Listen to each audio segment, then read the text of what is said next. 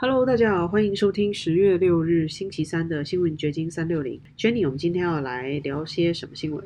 这两天我们一直在聊脸书，那今天我们就聊一下另外一个大科技公司谷歌，因为今天我看到福布斯一条新闻。把谷歌也放到了聚焦点上，它揭露谷歌在和美国政府，也就是司法部之类的合作来执行所谓的关键词搜索令。举个例子，就是说，二零一九年，威斯康星州的联邦调查员正在追捕一个他们认为参与了贩卖和性虐待一名未成年女子的男子。然后根据这个福布斯看到的一一份搜查令，女孩在那一年失踪了，但是又现身了。现身以后，声称她被绑架和性侵犯了。然后为了追捕这个肇事者。调查人员就求助于谷歌，要求谷歌提供当年十六天内搜索过这个受害者姓名和受害者母亲的名字和地址的人的信息。在被要求提供所有相关的谷歌账户和搜索者的 IP 地址后，谷歌在二零二零年的中期提供了上述这些数据，但是法庭文件没有透露谷歌到底提供用了多少用户的数据给了政府，所以这又是一个涉及到隐私权的一个问题。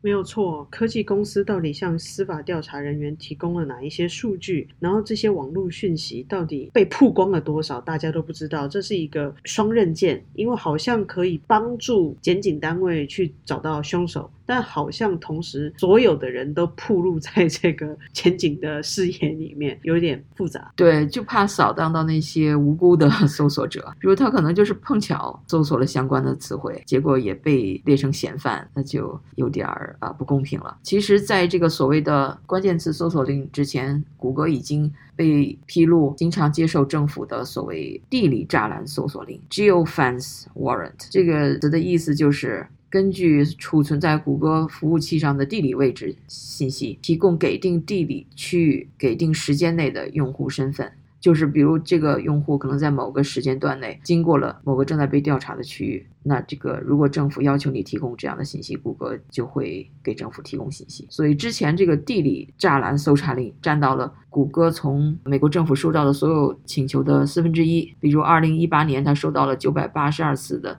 地理栅栏搜查令。二零一九年大幅增长的到了八千三百九十六次，到了二零二零年达到了一万一千五百五十四次。就是说，这种来自政府的搜查令是越来越多。这些东西都是秘密不曝光的，也没有媒体或者是其他单位监管，或者是说将来有可能有第三方监管。这个很难监管，这是政府要。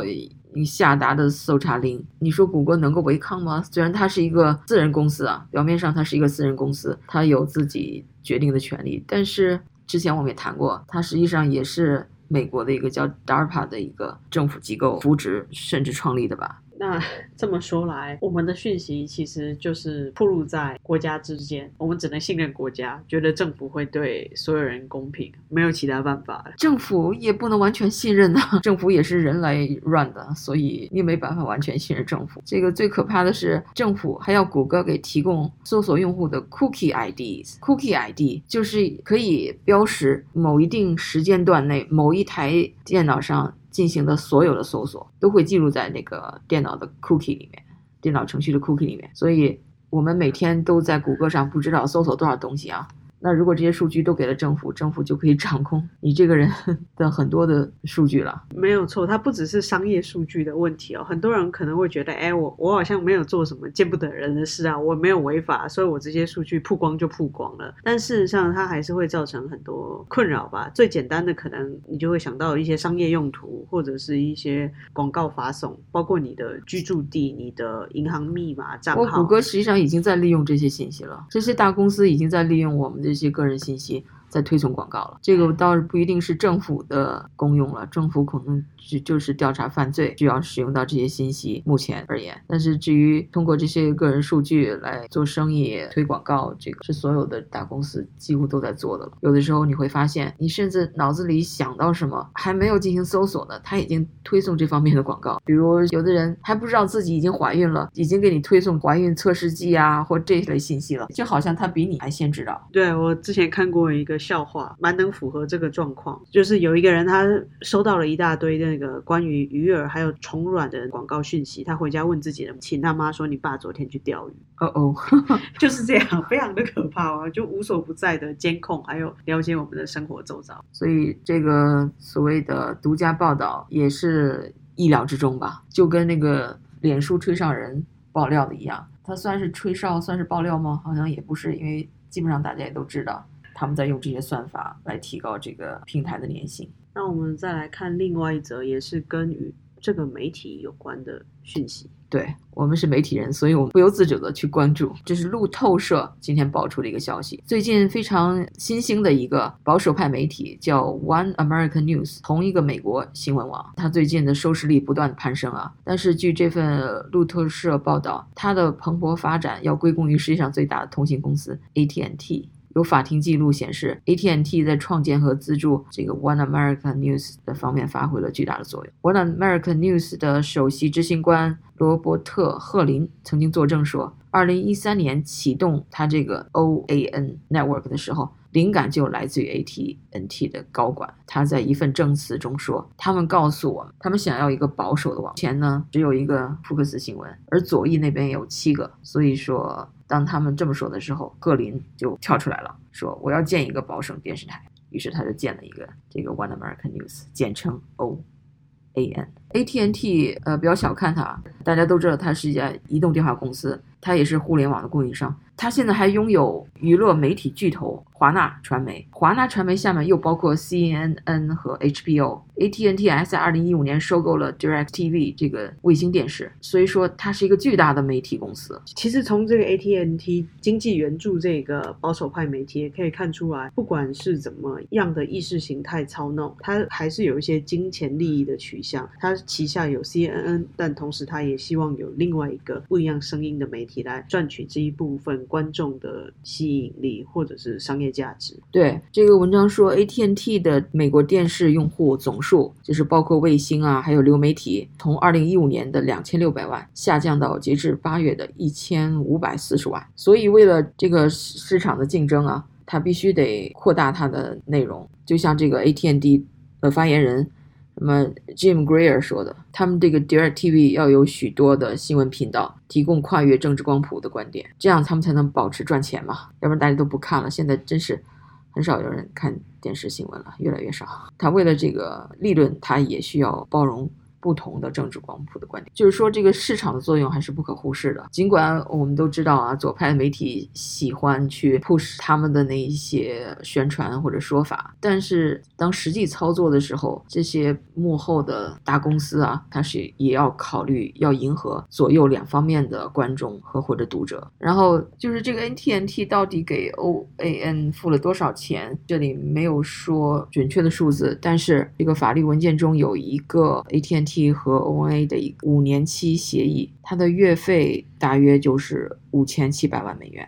One American News 的创办人赫林他在那个法庭记录中作证说，二零一九年有人为他的网络提供了二点五亿美元的资金，而且如果没有这个 DirecTV 的交易，就是他如果没有和 DirecTV 的合同在 DirecTV 上播放节目，那他的网络价值将是零。Direct TV 是 AT&T 下属的卫星网络。所以看来，AT&T 不只提供了资金的援助，还提供了一些资讯传播上的方便。AT&T 它就是一个运营商，它不像 Time Warner 是一个媒体公司，它是在媒体公司在之上那那一层的传播平台的公司。就是说，你得有网络呀，你得有通讯网，你得有卫星通讯或者是光纤通讯或 whatever 通讯，你才可以播送你们这些电视节目嘛。所以它是那一层的公司。然后他给 CNN 啊，所有这些主流的所谓左派的媒体提供他们的频道权，在他的网络上可以播放他们的节目，同时也给右派的媒体，包括这个新建成的 American News One American News 来播放他们的节目。所以说，他们的确是按照 AT&T 的发言人的说法，就是他们不太在意那个在他们平台上。播放节目的内容是什么？只要是观众喜欢的，他们就播。那我们再来看今天另外一条消息，这个是关于比尔盖茨，因为比尔盖茨今天又上了 Twitter 的 trending。比尔盖茨在疫情发生以后，经常上阴谋论，因为有阴谋论就是说比尔盖茨在利用他的盖茨 Melinda 基金会向全世界推行疫苗。他为什么这么热心的推行疫苗？是因为他有一个控制人类人口的计划。然后他在二零一零年一段 TED 演讲中，的确说了一句非常令人费解的话。然后有人就利用这句话来证明比尔盖茨就是要控制人口增长。然后今天，包括路透社和美联社都发表文章来辟谣，他们的本意是要辟谣，就是说比尔盖茨没有说这种话。但实际上却印证了比尔盖茨的确说过这种话，只不过是解读的大小的问题了。就是你可以把它解读的很可怕，也可以把它解读的好像没那么可怕，但意思都是一样的，就是人口需要少了。嗯，对，路透社是这样解释的：盖茨指的是减少人口增长，而不是将人口减少百分之十或百分之十五。美联社则是这样解释的：这位亿万富豪慈善家谈到了减缓人口增长速度的好处，但他没有主张杀人。那么比尔盖茨到底说了？什么？在二零一零年的这个 TED 演讲《创新到零》，这是那个演讲的标题啊。他说啊，首先，我们的人口，今天的世界有六十八亿人口，这将上升到大约九十亿。现在，如果我们在新疫苗、卫生保健、生殖健康服务方面做得非常好，我们可以把这个数字降低百分之十或百分之十五。这就是他的原文。所以他的主张就是使用新的疫苗、医疗保健和生殖健康服务，将人口数量的增长减少百分之十或百分之十五。如果就按照无论是路透社啊，还是美联社描述的话，不管它这个百分之十或百分之十五指的是人口降低还是人口增长降低，这实际上都是在减少人口啊。这跟我们的直觉是相反，就是本来应该是比如说延长寿命、让死亡率降低，或者是增加人口的行为，但比尔盖茨他却说做得好的话可以减少，所以才会引起了大家不同的诠释，或者对这个解释有一些不同的想法产生生吧。这就是为什么阴谋论就此产生了。如果他是一时的口误的话，他好像自己从来也没有出来解释过这是他的口误。而且为什么在这个时候，这些媒体、主流媒体要把这个阴谋论进行 fact check 事实核查？因为从二零一零年到现在都十多年过去了，这个阴谋论也流传好久了。特别在疫情发生以后，他怎么这时候想起来要核查了呢？我想凡事都没有偶然的，但这个核查到底是让事实真相越辩越明，还是把大家又看得云里雾里的？我想大家不妨去听听看盖茨当年到底讲了什么，在 YouTube 上都可以找到这个当初 TED 的演讲。OK，那我们就让大家听一下他的原声吧。今天我们就谈到这里，拜拜，拜拜。Now, if we do a really great job on new vaccines, healthcare, reproductive health services, we could lower that by perhaps 10 or 15 percent. But there we see an increase of uh, about 1.3.